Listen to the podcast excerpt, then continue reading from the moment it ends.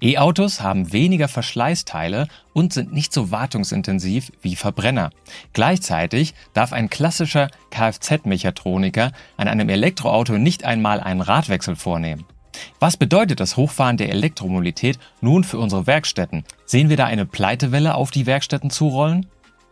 Wir sprechen heute mit jemand, der sich wie kein anderer in Werkstätten in Deutschland auskennt und der bestens beurteilen kann, wie die Stimmung gerade ist in den Werkstätten und wie die Herausforderungen in Zukunft zu meistern sind. Geladen, der Batterie-Podcast mit Daniel Messling und Patrick Rosen. Liebes Publikum, wollen Sie mehr dazu erfahren, wie das Hochfahren der Elektromobilität und allen betroffenen Bereichen vonstatten gehen kann? Dann abonnieren Sie gerne unseren geladen Podcast und bewerten Sie uns auch in Ihrer Podcast-App, in Spotify, in Apple oder Google Podcast. Da gibt es meistens so fünf Sterne, da würden wir uns drüber freuen. Wir begrüßen heute im Podcast Herrn Detlef Peter Grün. Moin, moin. Ja, hallo, Herr von Rosen, Herr Messling, vielen Dank, dass ich an dem Podcast teilnehmen darf.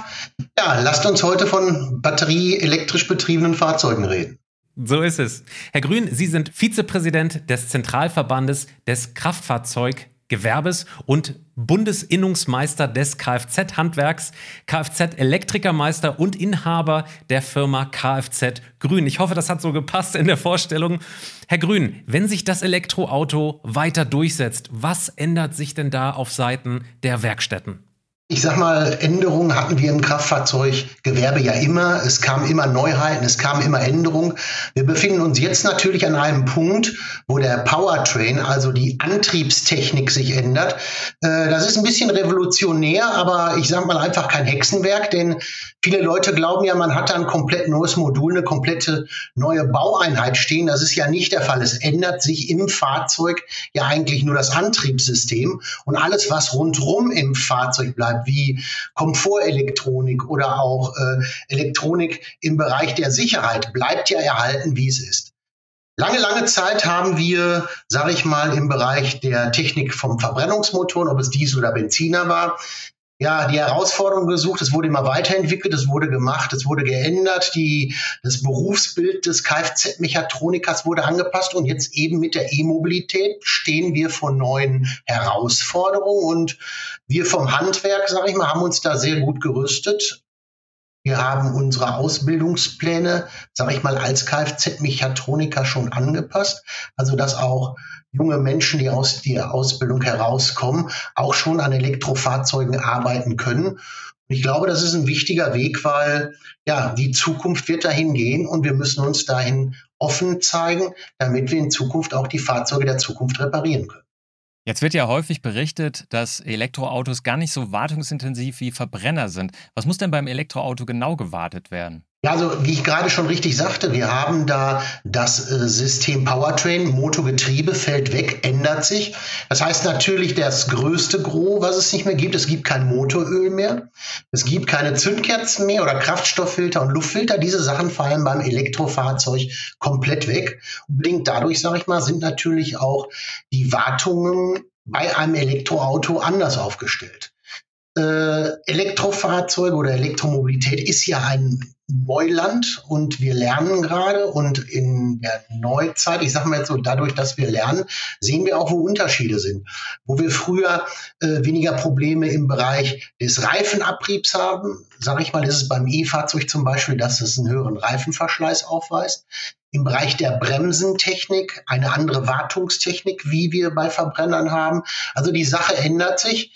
Die E-Fahrzeuge sind vom Powertrain natürlich lange nicht so wartungsintensiv wie ein Benzin- oder Dieselmotor. Aber nochmal, es wird oft immer so dahingestellt, dass das Elektrofahrzeug nicht in die Werkstatt muss und das ist der falsche Weg. Wir sehen einen ambitionierten E-Mobilitätshersteller, der auf den europäischen Markt gekommen ist, der immer damit, sage ich mal, geworben hat, dass seine Fahrzeuge nicht in die Werkstätten müssen. Und wie man beim TÜV-Report jetzt gesehen hat, sind das die E-Fahrzeuge im Alter von 0 bis 3 Jahren mit den höchsten Durchfällen. Ja.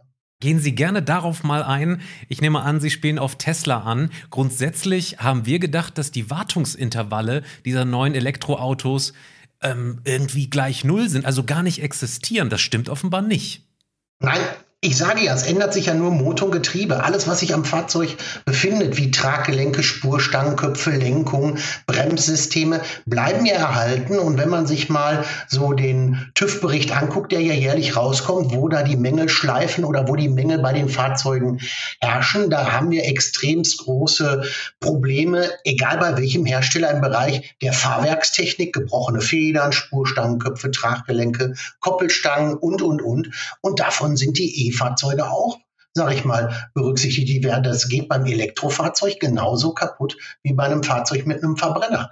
Also ähm, ist gerade immer so, es wird hochgeschoben, als da wird ein E-Fahrzeug ausgeliefert und man braucht mit dem Fahrzeug nie mehr in die Werkstatt und dann kommt immer dieser Weg, ja, da brauchen wir nur noch einen Innenraum, den Pollenfilter zu erneuern. Das ist nicht der richtige Weg, denn die Wartung wie mit Reifen, wie mit Fahrwerken, wie die Komfortelektronik überprüfen oder vielleicht Updates auffahren. Das sind alles Sachen, die bleiben.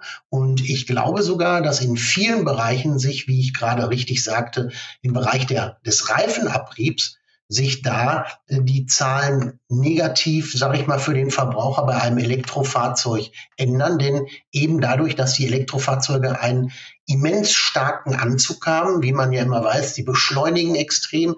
Ein Elektromotor hat sofort volles Drehmoment und dieser Schlupf, man spricht in der Technik von Schlupf, wird natürlich auch auf die Straße übertragen und dadurch kommt auch automatisch ein höherer Reifenabrieb zustande. Dann bleiben wir kurz mal bei diesem Thema. Hochinteressant. Bei unseren Hörerinnen und Hörern weiß ich, da denkt jetzt jeder an die Elektroautos, die rekuperieren doch, brauchen also gar nicht so ein Bremssystem, wie die Verbrenner eigentlich gebraucht haben. Das ist offenbar auch wartungsintensiv, sagen Sie. Das wundert uns an dieser Stelle schon, müssen wir sagen. Ja, ja, ganz klar. Deswegen sagte ich ja, wir müssen anders warten. Wo eine Scheibenbremsanlage eine Betriebstemperatur braucht, um richtig arbeiten zu können. Also so eine Bremse muss warm gebremst werden. Das passiert im Bereich der Elektrofahrzeuge nicht. Wir haben da extremste Probleme im Bereich Rostansammlung auf Bremsscheiben. Dadurch eben in der Notbremsaktion, dass die Fahrzeuge, sage ich mal, anfangen zu rubbeln, was bei einem Verbrenner Verbrenner ein zu starker Abrieb oder ein zu stark abbremsen ist, ist bei dem, äh, äh, beim Elektrofahrzeug eben, dass er weniger bremst. Und die Bremsanlagen brauchen auch eine Möglichkeit, sich frei bremsen zu können. Und wie Sie schon gerade richtig sagen, wenn ich einen vorsichtigen Fahrer im Bereich E-Mobilität habe, ähm, achten Sie mal bitte auf einem E-Auto, wenn Sie irgendwo in der Stadt sind und es fährt irgendeiner ein bisschen zügiger auf eine Ampel zu und bremst dann mit dem Elektroauto, dann kommt immer dieses dieses Quietschgeräusch. Und das kommt eben daher, weil die Bremsanlage, sage ich mal, eine andere Wartung erfordert. Das ist das Zeichen dafür, dass sich Korrosion an den Bremsscheiben abgesetzt hat. Ich würde jetzt gerne mal äh, einen Fokus auf den Motor legen.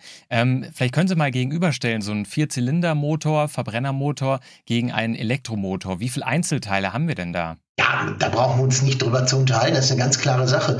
Äh, wo wir bei einem normalen Verbrennermotor von äh, Hunderten von Einzelteilen sprechen, sage ich mal, ist es im Bereich des Elektromotors ja viel, viel weniger.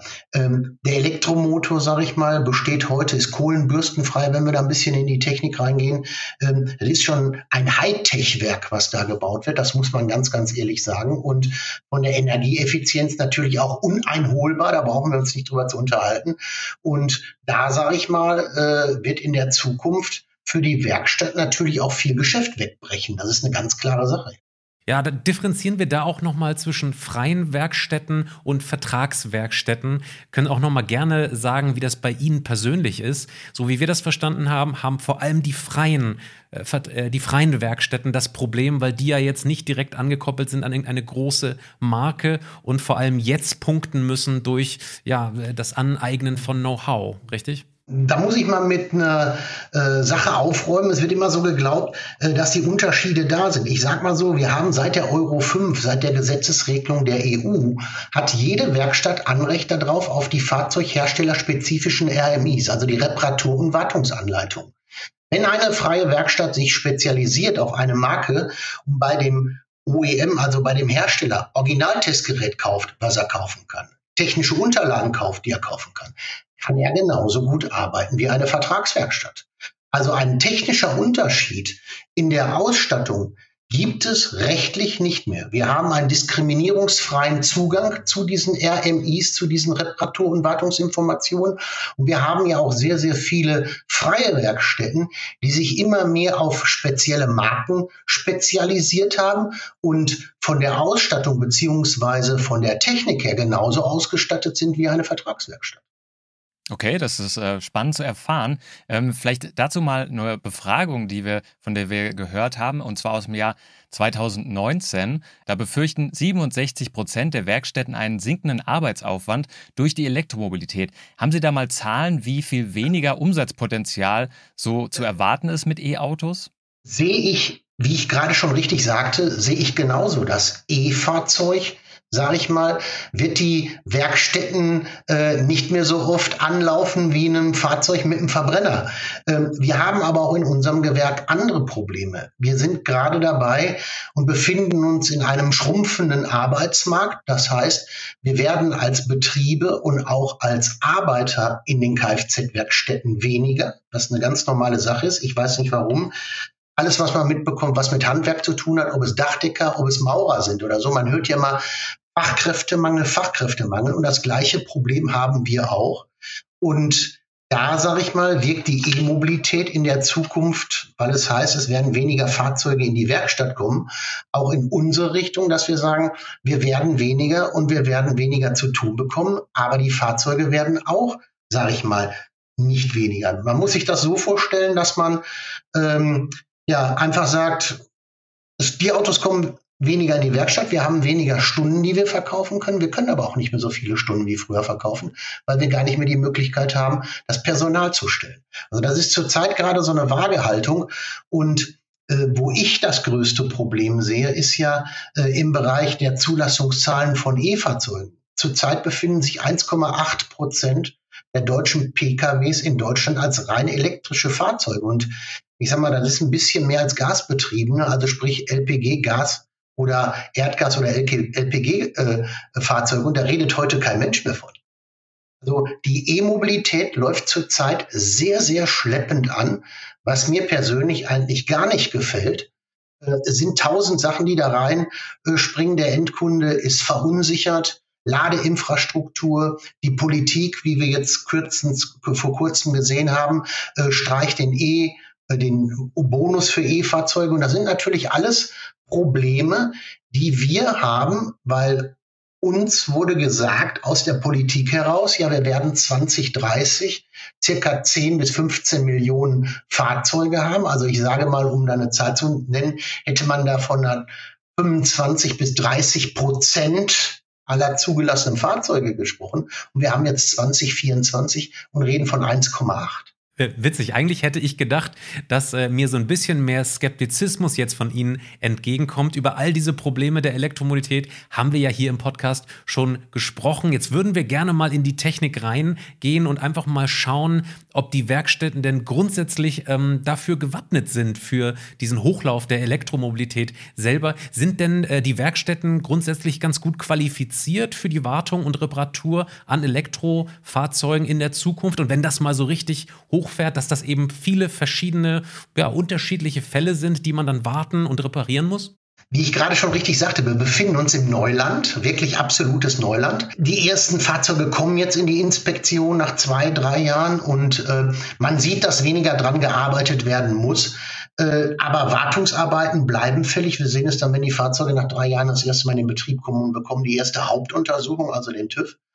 Ähm, dass da dann auch wirklich verstärkt auf in dem Bereich, wie ich gerade schon sagte, Fahrwerk drauf zu achten ist, dass da alles in Ordnung ist. Ich bin immer ungern ein Typ, der so in diese Waagschale reinschaut und sagt, das wird so kommen und wird so kommen, denn meistens kommt immer alles anders, als man denkt. Wo ich für garantieren kann, ist als Bundesinnungsmeister, dass wir vom Gewerbe her, also von den Werkstätten, ob freie oder Vertragswerkstätten, so gerüstet sind, dass wir die Fahrzeuge reparieren können. Wir haben in unserem Ausbildungsberuf des Kfz-Mechatronikers jetzt knapp seit sechs Jahren jeden Auszubildenden, der den Beruf des Kfz-Mechatronikers abgeschlossen hat, eine S2-Schulung. Es gibt da eine S1, S2, S3-Schulung. S1-Schulung heißt eine Sachkunde. S2 heißt, dass man an Fahrzeugen, an Elektrofahrzeugen arbeiten kann, die stromlos sind. S3-Schulung heißt, dass man an Fahrzeugen arbeiten kann, die unter Strom stehen. Und wenn man sich dann überlegt, dass seit fünf, sechs Jahren jeder Auszubildende der seine Abschlussprüfung geschafft hat, an einem Elektroauto arbeiten darf, finde ich, dass wir als Handwerk eigentlich unsere Arbeit schon mehr als gut getan haben. Wir warten jetzt eigentlich nur noch, dass die Autos kommen, damit wir sie reparieren können. Aber früher war natürlich die Ausbildung eine andere. Das heißt, es gibt auch noch viele äh, Mitarbeitende bei Ihnen in Werkstätten, die vielleicht diese Zusatzausbildung noch nicht haben. Äh, haben Sie mal eine Zahl? Wie viel Prozent der Werkstätten sind denn schon qualifiziert für Elektroautos? Also ich rede jetzt davon, wir sind gerade dabei, vom ZTK aus äh, eine Kampagne zu starten. Das nennt sich E-Car-Service. Da kommt dann so ein Schild vorne an die Tür oder ans Fenster, wo dann auch dem Kunden gegenüber signalisiert wird, wir sind in der Lage, E-Fahrzeuge reparieren zu können. Und da liegen wir zurzeit bei, ich sag mal, knapp acht bis zehn Prozent der Betriebe, die das mit diesem Zertifikat dürfen. Herstellerbetriebe, also sprich Vertragswerkstätten, sind da sowieso schon schon zertifiziert. Und ähm, wenn wir uns jetzt so überlegen, wie ich gerade schon sagte, 1,8 Prozent der Zulassungszahlen gegenüber 10 Prozent der Werkstätten dürfen es schon, glaube ich, dass da nie so ein Stau entstehen wird, dass es auf einmal irgendwann heißt, oh, wir haben jetzt hier ein Elektroauto, es kann keiner reparieren. Und ich glaube, das ist ganz, ganz wichtig, denn wir vom Handwerk, wir vom Gewerbe möchten dem Endverbraucher da auf keinen Fall, sage ich mal, verunsichern. Ich garantiere als Bundesinnungsmeister dafür, jedes Elektroauto, was hier in Deutschland auf den Markt kommt, kann auch durch eine Werkstatt repariert werden. Jetzt nehmen Sie uns doch mal mit in die Werkstatt, ähm, was gerade das Thema Arbeitssicherheit. Sie haben es gerade schon angesprochen, so dieses Arbeiten mit Hochvolt äh, ist natürlich gefährlich und muss gut ausgebildet sein und so weiter. Aber gibt es denn in den Werkstätten ähm, auch besondere Bereiche oder muss da irgendwas extra umgebaut werden, dass das ähm, dort gemacht werden kann, diese Wartung?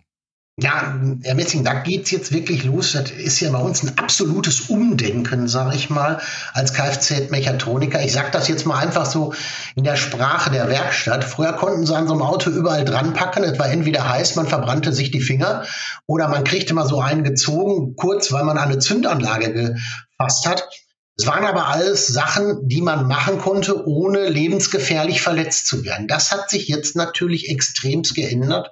Wir haben mittlerweile Fahrzeuge im Markt, die wirklich mit 800 Volt arbeiten, was man ja wirklich schon als Hochspannung bezeichnen kann. Und da einmal ans falsche Kabel gefasst oder eine falsche Sache gemacht, endet dann, muss ich Ihnen ganz ehrlich sagen, man soll es nicht heraufbeschwören, aber kann tödlich enden. Und das sind Sachen, die gefährlich sind. Deswegen werden in den Werkstätten schon extra Plätze geschaffen, wo E-Fahrzeuge stehen, wo eine Ab Sie, Sie kennen das so, wie man so am Flughafen hat, diese, diese Stangen, die da immer hingestellt werden, wenn man zum Check-in geht, dass man da so hergeht, dass das abgesperrt. Sowas gibt es da auch. Dann sind das solche grün-schwarze Ketten, dass jeder, der, so Kunststoffketten, dass jeder, der im Betrieb, in der Werkstatt sich bewegt, sieht, aha, hier ist was Spezielles, ich darf da nicht dran, ich darf da nicht hin. Da wird so ein spezieller Kubus aufs Dach gestellt, das von außen ersichtbar ist. Hier handelt es sich um ein E-Fahrzeug. Es dürfen dann auch nur Leute an dem Fahrzeug arbeiten, Mitarbeiter, die dann auch qualifiziert dafür sind. Und da ist natürlich eine absolute Sensibilisierung da, auch im Bereich des Werkzeuges. Alles gummiert, alles aus Kunststoff beziehungsweise Metall mit einer Kunststoffgummierung. Es werden mit so langen Kunststoffhandschuhen, mit Hochvolthandschuhen da gearbeitet. Also wir bewegen uns da in den gleichen Dimensionen wie Elektroanlageninstallateure, die an Hochspannung arbeiten. Ja, und äh, das erfordert natürlich auch ein großes Umdenken, denn das ist für uns, muss ich Ihnen ganz ehrlich gestehen, absolutes Neuland. Sowas hat es in der Richtung im Kfz-Gewerbe noch nicht gegeben. Genau. Dann gehen wir doch kurz auf diese Hochvoltspannung ähm, oder Hochvoltschulungen vielmehr mal ganz kurz ein. Da hoffe ich doch mal, dass die IHK oder auch die Regierung und Landesregierung irgendwie Förderungen anbieten, weil das ja auch nicht ganz kostenlos irgendwie ist. Was kostet so eine Hochvoltschulung eines Mitarbeiters eigentlich? Also ich muss Ihnen ganz ehrlich sagen, ich, da kann ich Ihnen raushelfen. Ich hatte jetzt bei mir gerade drei Leute geschult als S3-Kraft. Man kann nicht sofort eine S3-Kraft schulen, das geht nicht.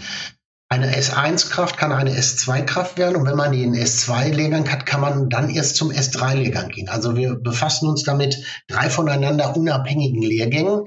Äh, kosten, ich sage jetzt mal, ohne Verdienstausfall, den ich jetzt rechne als Unternehmer, weil ich die, den Mitarbeiter ja auch wegschicken muss, liegen wir da ungefähr so zwischen 4.500 und 6.000 Euro. Reine Schulungskosten, wirklich reine Schulungskosten. Äh, wir haben dann noch kein Spezialwerkzeug. Wir haben in dem Moment auch äh, keinen Verdienstausfall gerechnet und vor allen Dingen auch keine Weiterbildung in dem Bereich. Denn wie wir alle wissen, E-Mobilität heißt, dass sich dies, dieses Rädchen der Entwicklung sich schneller dreht. Das heißt für das Unternehmen, das heißt für die Werkstatt natürlich, ich muss meine Mitarbeiter auch öfter und länger auf Schulungen schicken. Auf Aufbauschulung, Weiterbildung, Fortbildung. Und das ist eine Sache, die wir eigentlich schon immer betrieben haben. Wir haben ja auch eine eigene Institution im Gewerbe dafür, die TAC, die Technische Akademie des Kraftfahrzeuggewerbes, wo diese Schulungen angeboten werden. Und da ist natürlich jetzt zurzeit ja absolute Raschauer. Wenn Sie sich da anmelden möchten, haben Sie wahrscheinlich dieses Jahr keine Möglichkeit mehr, einen S3-Platz zu bekommen, weil jetzt alle natürlich dahin wollen, alle wollen geschult werden und wichtig ist am Ende des Tages, dass die Personen, die auch geschult werden oder wurden, auch dann in den Arbeitsprozess eingebunden werden. Denn mir nützt nichts ein Mitarbeiter, der geschult ist und an so einem Fahrzeug nicht arbeitet. Das ist eine ganz wichtige Sache. Habe ich jetzt, jetzt gerade richtig verstanden? Also Ihre eigene Werkstatt ähm, bietet auch tatsächlich Wartung für Elektrofahrzeuge an? Ja, sicher. Wir, äh, wir haben Flottenfahrzeuge im Portfolio. Wir haben Großkunden. Wir hatten jetzt zum Beispiel, die hatten vor knapp zwei Jahren 18 oder 20 E-Fahrzeuge angeschafft. Und die hatten wir jetzt so im Oktober, November, Dezember letzten Jahres, sage ich mal, ja, unter unsere Fittiche. Da war die erste Wartung fällig. Da haben wir uns die Sache angeschaut. Deswegen, da war ich auch sehr, sehr oft im Betrieb, weil ich da auch mit Teil dran haben wollte. Wie sieht die Zukunft aus? Das ist alles, wie gesagt, Neuland. Wir sind da total, äh, ich sage mal, wie Kolumbus, der vom Schiff sprang er dachte zwar, er ist in Indien, aber das hoffen wir ja nicht. und ähm, da möchte ich mit am Ball bleiben, denn das ist auch die Aufgabe von dem Bundesinnungsmeister, das ist die Aufgabe von mir, wirklich da Ratschläge auch für die Betriebe geben zu können, dass man sagt, hier müssen wir arbeiten, hier müssen wir besser werden, dass wir diese Fahrzeuge reparieren können. Wie sieht das denn jetzt für den Kunden aus ähm, bei der Wartung? Äh, was kostet denn so eine Wartung von einem Elektroauto im Vergleich zum Verbrennerauto? Diese Rechnung hatten wir schon. Wir nehmen jetzt einfach mal so die Marke Renault. Kleines Renault-Fahrzeug. Äh, da sind wir bei der ersten Wartung, kann ich Ihnen direkt sagen, ja, bei der Hälfte des Preises. Also billiger tatsächlich. Weniger, weniger, ja, ja, ja, ja, ja, ja, weniger, weniger. Und äh, da, sage ich mal, äh, muss man natürlich auch sehen, wie sieht die Zukunft aus? Wir sprechen jetzt von Wartung, nicht von Reparatur. Ich spreche jetzt nicht davon, wenn ein Traggelenk gebrochen ist, eine Feder gebrochen ist oder so. Wir sprechen hier von reinen Wartungen und die wartungsintensiven Verbrenner, sage ich mal, es ist ja so, Motoröl, beim zweiten Mal werden Zündkerzen, Luftfilter etc. gewechselt, das fällt beim Elektroauto komplett weg. Äh, wichtig ist, und das muss man sich immer vor Augen führen, es ist nicht so, wie viele Leute glauben auch, da ist jetzt ein Elektromotor drin und ich muss mit dem Auto nicht mehr in die Werkstatt fahren. Denn die Problematik hatte ich gerade schon am Anfang unseres Postcastes erwähnt. Äh, das ist nicht der Fall. Jedes Fahrzeug unterliegt einem Verschleiß, ob jetzt im Bereich der Wartung oder auch im, im Bereich der Reparatur. Und ja, es muss einfach mal durchgeschaut werden. So sehe ich das einfach mal ein bisschen objektiv. Und wir müssen schauen, wie sich die Zeit da entwickelt. Jetzt sind wir im Batterie-Podcast. Jetzt müssen wir spätestens jetzt mal über die Batterie selber reden. Es gibt ja ganz viele Mythen um die Antriebsbatterie. Eine davon ist, dass wenn man verunfallt, sei es auch nur ein ganz kleiner Auffahrunfall, sofort die Batterie irgendwie untersucht werden muss, das versicherungstechnisch ganz, ganz schwierig ist. Jetzt frage ich mich natürlich, wenn Sie das in der Werkstatt untersuchen dürfen, inwieweit können Sie eigentlich an die Batterie selber ran? Die ist ja eigentlich im Chassis irgendwie unten verbaut. Äh, inwieweit können Sie da eigentlich ähm, Schadensdiagnosen eigentlich stellen? Oder ist das am Ende des Tages doch eine Blackbox für Ihre Mitarbeiter? Also ich, ich muss da, da müssen wir natürlich ganz effektiv unterscheiden. Wenn wir von der Batterie reden, reden wir eigentlich äh, nicht hier von so einer Handy-Batterie oder so. Ähm, wir sprechen ja wirklich von einem Powerpack. Und äh, die Batterie beinhaltet Schaltgerät, Temperatursensoren, Transistoren, Thyristoren. Also wir sprechen da von einer kompletten Antriebs- Einheit, nicht nur von einer Batterie. Und dieses System ist natürlich, wie Sie gerade schon richtig sagten, sehr, sehr komplex. Ein Kollege von mir in Bochum, der hat sich zum Beispiel jetzt schon zum jetzigen Zeitpunkt darauf spezialisiert, äh, Powerpacks, diese Packs zu reparieren, richtig? Der repariert auch renommierte Fahrzeughersteller, wo wirklich dieses diese Blackbox, die ist auch wirklich schwarz, auseinandergenommen wird, wo die einzelnen Zellen überprüft werden, wo Temperatursensoren überprüft werden, Schaltgeräte und, und, und. Der repariert schon richtig aktiv. Der repariert diese Batterien, diese Powerpacks. Äh, als normale Werkstatt, und da muss ich Ihnen ganz ehrlich sagen, normale Werkstatt meine ich vertrags- und freie, die sich nicht auf die Batteriereparatur spezialisieren werden glaube ich, werden nicht in dieses Segment vordringen, weil das ist eine so spezialisierte Sache, wo da wirklich der Fahrzeughersteller irgendwann hingehen wird und sagen, wie Sie gerade richtig sagen, im Bereich der Verunfallung, hier gibt's gar nichts, Powerpack raus. Ich sage jetzt einfach mal nicht neues, aber anderes Powerpack rein. Es kann ja auch ein Austauschmodell sein, dass die alte Batterie abgegeben wird, überprüft, instand gesetzt wird. Wir haben Fahrzeughersteller, die sagen, ist ein Kratzer im Unterboden, ist dieses Powerpack zu erneuern. Kratzer. Wir haben Hersteller, die sagen, Risse bis fünf Millimeter sind normal. Also da, das ist eine ganz, ganz haarige Sache und es ist auch, wie Sie gerade schon richtig sagten, von Rosen, das wird die Zukunft sein und das wird entscheiden, wie kostenintensiv werden die Reparaturen der E-Fahrzeuge zum Beispiel bei einer Verunfallung sein. Ganz, ganz spannend, was Sie da gerade so sagen. Äh, der Kollege, der tatsächlich da auch an die Batterie rangeht, der hat wahrscheinlich ein Abkommen mit den Herstellern, was die Garantie dieser äh, Antriebsbatterien angeht. Die Hersteller angeht, bringen denen die Batterien. Ah so, okay. Er arbeitet für die Hersteller. Also das ist eine total wilde Sache. Hat er extra einen Diplom-Ingenieur für eingestellt der sich damit beschäftigt, der nichts anderes macht in dem Betrieb, außer Reparatur, nicht Instandsetzung, Reparatur vom Powerpacks. Ich sage immer Powerpacks von Batterien. Total interessantes Thema, weil da werden zum Beispiel auch neue Geschäftsmodelle aufgebaut, die wir in der Zukunft vielleicht regenerieren können, die wir im Bereich, äh, sage ich mal, des Verbrenners nicht hatten. Und wenn ich jetzt ein bisschen ausschweife, äh, wir sprechen immer nur von der Batterie und die Batterie geht kaputt und die Batterie geht kaputt. Ähm, so eine Batterie wird nach zehn Jahren, schätze ich mal, nicht mehr die Kapazität haben wie ein Neuwagen. Aber es hat sich zum Beispiel noch nie einer Gedanken darüber gemacht oder es hat noch nie einer gefragt, sag mal, was ist eigentlich mit dem Elektromotor? Tatsächlich hatten wir dazu ein paar Folgen hier im Podcast, aber tatsächlich nicht im Bereich äh, Kapazitätsverlust, der ja auch ein bisschen. Ja, aber, aber Reparatur, ähm, Reparatur des Elektromotors finde ich ein total interessantes Thema, denn da kommen wieder mechanische Komponenten rein, wie Kugellager, die erneuert werden müssen und und und. Und das wäre zum Beispiel ein Geschäft, was auch eine Vertrags- oder eine freie Werkstatt machen könnte. Ja, also das, das, ist ein total interessantes Thema und wir müssen uns da wirklich offen stellen. Und ähm, das ist ja das Interessante an unserem Gewerk, an Kfz, an Mobilität, das Neue, einfach das Entdecken und eben ja Neuland finden. Ich würde aber gerne nochmal bei der Batterie bleiben, weil Elektromotoren haben wir im Podcast tatsächlich jetzt äh, sehr, sehr viel gemacht in letzter Zeit. Da sind unsere Hörerinnen und Hörer sehr, sehr gut informiert. Ähm, ja, Sie haben jetzt gerade von eigentlich unterschiedlichen Werkstätten gesprochen. Die einen sind vielleicht schon spezialisiert, wenige wahrscheinlich, auf die Batterie und können die auch reparieren oder können da auch überhaupt dran. Und ähm, die anderen Werkstätten, da ist es wahrscheinlich ein bisschen schwieriger. Aber wie ist es denn eigentlich bei Kapazitätsverlust bei der Batterie? Also beispielsweise, ich habe ein E-Auto gekauft, ähm, fahre das jetzt ein Jahr und dann sehe ich, naja, das ist jetzt schon bei 90 Prozent äh, die Batterie, das ist, ist nicht mehr so ideal und ähm, kann ich das jetzt in der Werkstatt vielleicht testen lassen? Wäre das was, was in der Werkstatt gemacht werden könnte von auch Werkstätten, die jetzt gar nicht auf die Batterie spezialisiert sind oder ist das auch wieder so ein Spezialfall? Ja, also diese Tales of Health Sache, wo Sie drauf hinaus wollen wahrscheinlich, sage ich mal, die ist heute mit unseren mehr Markengeräten, ich sag mal mit den Testern, ob das jetzt ein Heller, ein Bosch oder äh, ich sag mal ein AVL ist, ist das schon machbar. Die sind da wirklich extremst an entwickeln. Äh, Fakt ist ganz einfach, ähm, man muss sich da dann ja auch mal ein bisschen nach dem Hersteller richten.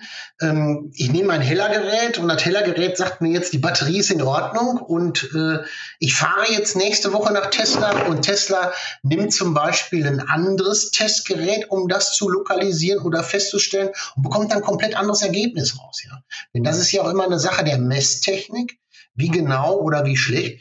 Es ist, wie Sie schon sagen, wenn es merkbar wird, dass man wirklich sagt, ich bin früher äh, zu meiner Familie gefahren und konnte das mit einer Batterie, also mit einer Batteriefüllung vom Punkt A zum Punkt B machen und jetzt muss ich zwischendurch anfangen nachzutanken, dann ist natürlich auch schon ein Problem da, wo ich wirklich sagen muss, das ist merkbar, das erkennt man und dann sage ich mal, ist es schon anhand der Reichweite zu ersehen, wenn ich immer so die gleiche Strecke gefahren habe.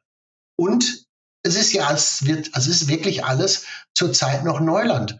Äh, selbst wenn wir einen alten, einen alten Tesla nehmen, ja, der ist auch sechs Jahre. Ich bin mir sicher, dass diese Kapazitätsverluste irgendwann so ab dem zehnten Jahr eintreten werden. Ist eine Vermutung von mir, kann ich nicht zu sagen, ist ein reines Bauchgefühl von meiner Seite aus. Und nochmal, hier komme ich wieder, wie ich es gerade schon immer gesagt hatte, in den Bereich Neuland rein. Ja, wir müssen gucken, wie es läuft. Ja, wir sind gerüstet, wir kriegen es hin, nur ähm, man muss doch so ein bisschen schauen, wo, wo läuft da der Hase hin, wie wird sich die Sache entwickeln. Dann plaudern Sie doch ganz kurz mal aus dem Nähkästchen. Jetzt kommen die ersten E-Autos auch in Ihre Werkstatt. Ähm, was sind denn da so markenspezifisch die Unterschiede? Also können Sie jetzt schon sagen, irgendwie, der Tesla ist absolut wartungsfrei und die Chinesen machen Probleme und die Deutschen sind im Mittelfeld oder irgendwas? Das habe ich mir jetzt gerade ausgedacht. Liebes Publikum, haben Sie da irgendwie so erste Resonanz, was Ihre Techniker angeht? Also ich muss ganz ehrlich sagen, die Fahrzeuge, die wir jetzt in der Hand gehabt haben, waren natürlich Tesla. Das geht so im Bereich los, Reifenwechsel oder so. Die haben natürlich auch jeder Tesla-Fahrer ist begeistert, dass er so ein Auto fährt. Nur sobald es in die Wartung reingeht, ist natürlich auch ein Riesenproblem da, bevor man da mal einen Termin bekommt. Man muss in die Shops fahren und, und, und. Und wir wissen es alle, der Kunde ist natürlich auch bequem, ich auch. Und äh, den Reifenwechsel oder so, den kann auch eine autorisierte Fachwerkstatt machen, die sich darauf spezialisiert hat. Eben, da geht es zum Beispiel los, wie ich gerade schon sagte, Kauf von Spezialwerkzeugen, diese Anhebepunkte für Tesla, die man kaufen muss, damit man das Fahrzeug überhaupt anheben kann. Das sind solche Sachen, wo die Betriebe investieren müssen, um dann auch sagen zu können, guck mal hier, wir fangen ja mit klein an, ach komm, ein bisschen äh, im Bereich Reifen, da wird irgendwann mal der Bereich Bremse kommen kommen und, und, und. Denn äh, der Vorteil, den ja Tesla hat, ist ganz einfach, äh, fast alle Teslas werden ja verkauft und nicht verliest. Ist so. Und bei einem Leasing ist es ja immer ein bisschen das Problem, äh, das Auto gehört ja nicht dem Halter, sage ich mal, sondern dem, der die Leasing gibt. Und die haben auch zu bestimmen, wo das Auto zur Werkstatt hingeht. Ja. Und äh, wenn ich Eigentümer des Fahrzeugs bin, dann kann ich dann auch eigenständig bestimmen, wo ich mein Auto reparieren lasse. Ja.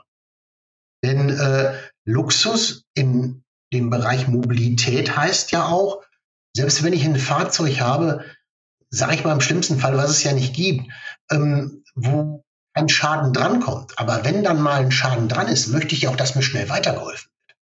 Denn wenn es dann kaputt ist, muss es schnell repariert werden. Und das ist ja auch wichtig. Und das ist Service. Und Service wird ja gerade in Deutschland sehr, sehr groß gesprochen. Sie wissen es selber. Ich sage immer, ähm, heute bringen, gestern holen. Das ist immer so die Symptomatik davon. Und ich glaube, ähm, da wird sich auch im Markt der E-Mobilität sehr, sehr viel tun. Wir sprechen immer von Tesla. Das ist eine Marke.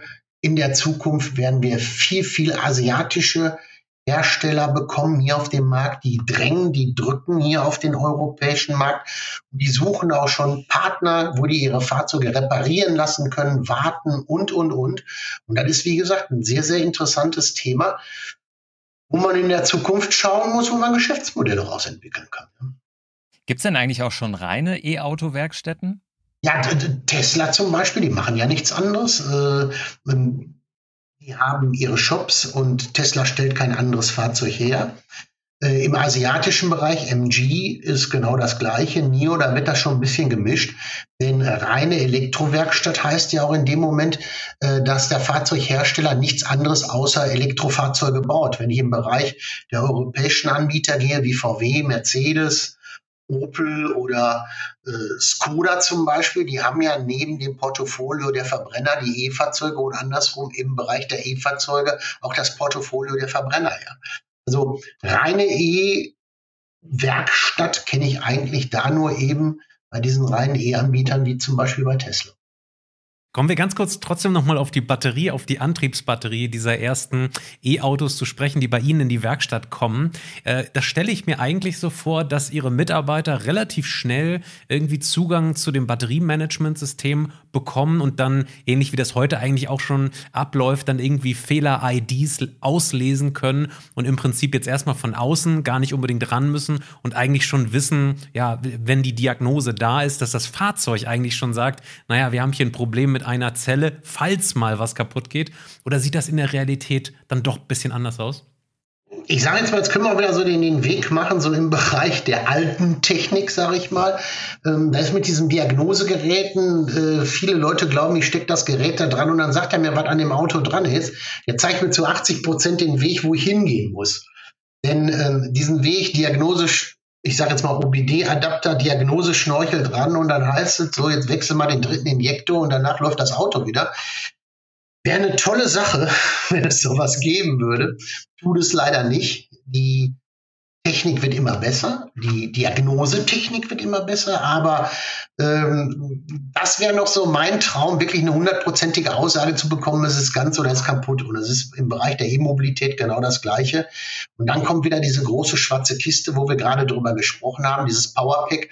Wenn dann wirklich mal was am Batteriemanagementsystem dran sein sollte, dann heißt es auch nur, so Batteriemanagement und dann ist es für die normale Werkstatt, sage ich mal, ein Safe, wo die nicht dran dürfen, wo die nicht dran gehen vom Hersteller, wo der Hersteller sagt, wir machen das nicht. Wir lassen hier nicht Werkstätten an unsere Powerpacks arbeiten. Wir holen die ab, wir tauschen die. Wir haben Werkstätten oder wir haben da Betriebe für die, die eben instand setzen. Wie ich gerade schon sagte, mein Kollege in Bochum.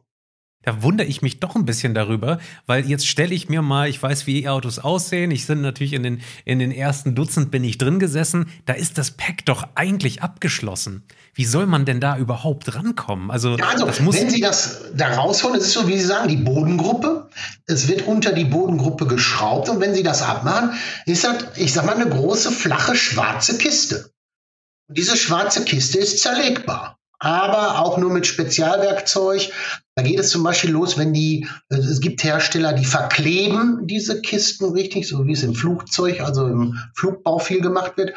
Da gibt es Spezialgeräte, um diese Klebenaht zu entfernen. Also das ist schon eine sehr, sehr heikle, perplexe Sache, wo wirklich eine absolute Spezialisierung kommt. Und da kann ich Ihnen mit Sicherheit sagen, das wird in einer normalen freien und in einer normalen Herstellerwerkstatt nicht passieren.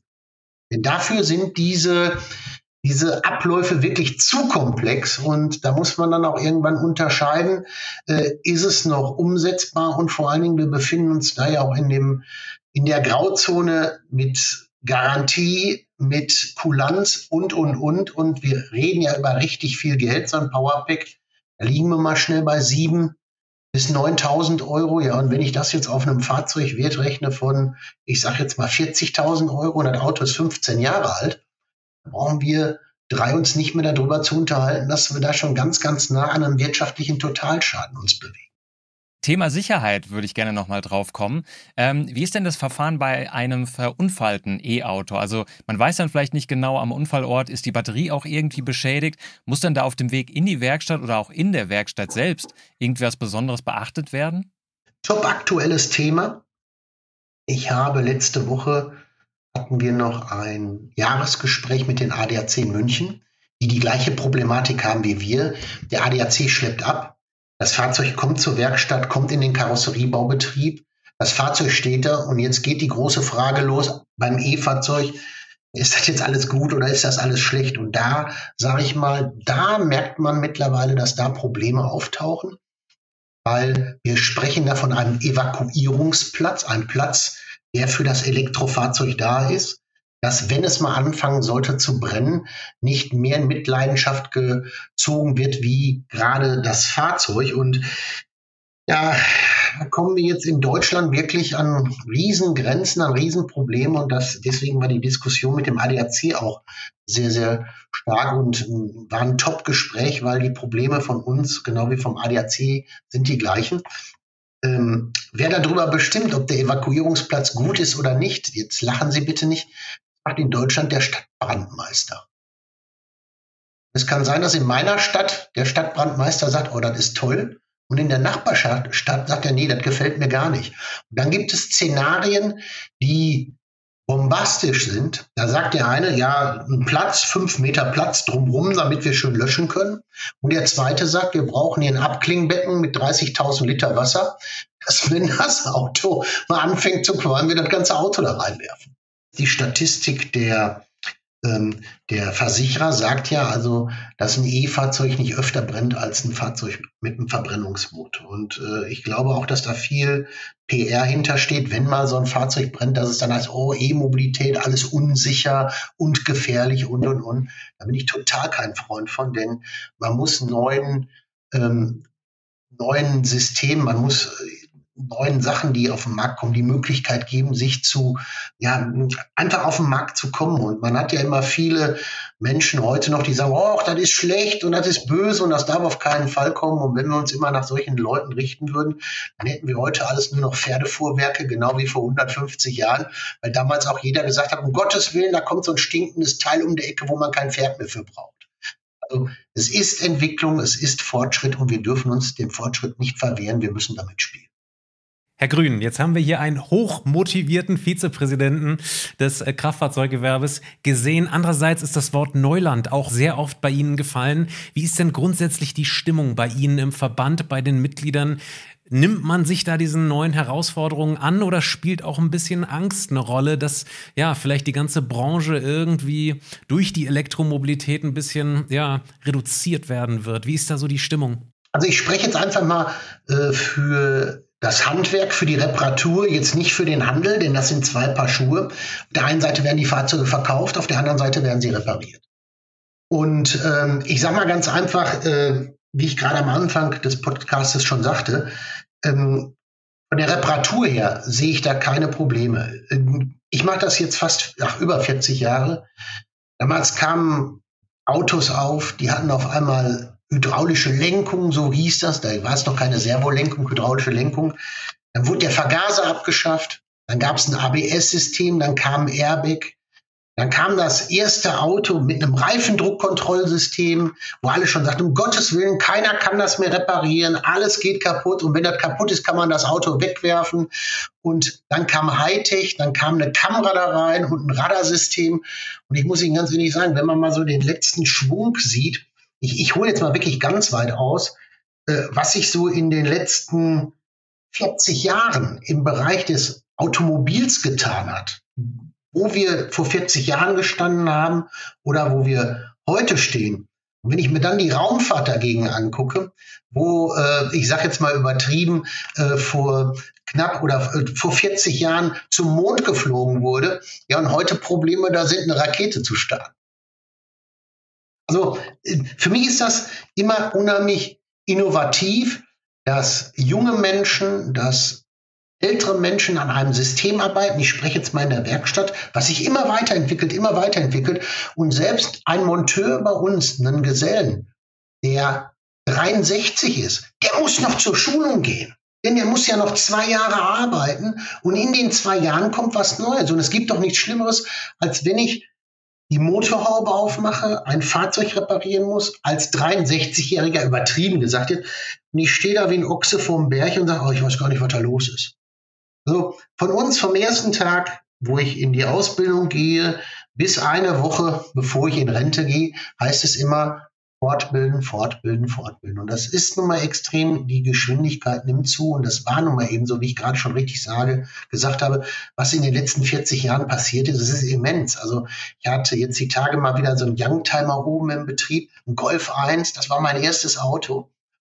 wenn man dann da drin sitzt, wie klein das alles war und mit der Fensterkurbel und die Tür so dünn und kein ABS, kein Airbag, dann denkt man, oh, um Gottes Willen, das war damals dein erstes Auto, so alt bist du doch noch gar nicht.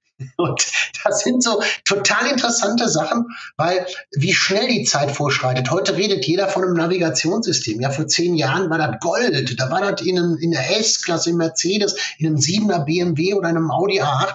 So, und heute heißt es ja, wenn der Fiat 500 kein, äh, äh kein MMI hat und kein Navigationssystem, kann man das Auto schon gar nicht mehr verkaufen. Ja. Vielen, vielen Dank für diese Einblicke. Es war ein ganz, ganz toller Podcast. Vielen Dank für Ihre Zeit und Ihre Expertise. Das war Detlef Peter Grün vom Zentralverband des Kraftfahrzeugsgewerbes. Vielen Dank für den Podcast, liebes Publikum. Wenn Sie jetzt noch Anmerkungen haben oder einfach mal was loswerden wollen, dann bitte in die Kommentare unter dem Podcast. Machen Sie es gut, bis zum nächsten Mal. Tschüss. Geladen. Der Batterie-Podcast mit Daniel Messling und Patrick Rosen. Dieser Podcast wird produziert vom Helmholtz-Institut Ulm, dem Exzellenzcluster Polis und Celeste, dem Center for Electrochemical Energy Storage Ulm und Karlsruhe, einer Forschungsplattform des Karlsruher Instituts für Technologie und der Universität Ulm. Außerdem unterstützen diesen Podcast das Zentrum für Sonnenenergie und Wasserstoffforschung Baden-Württemberg und das Deutsche Zentrum für Luft- und Raumfahrt.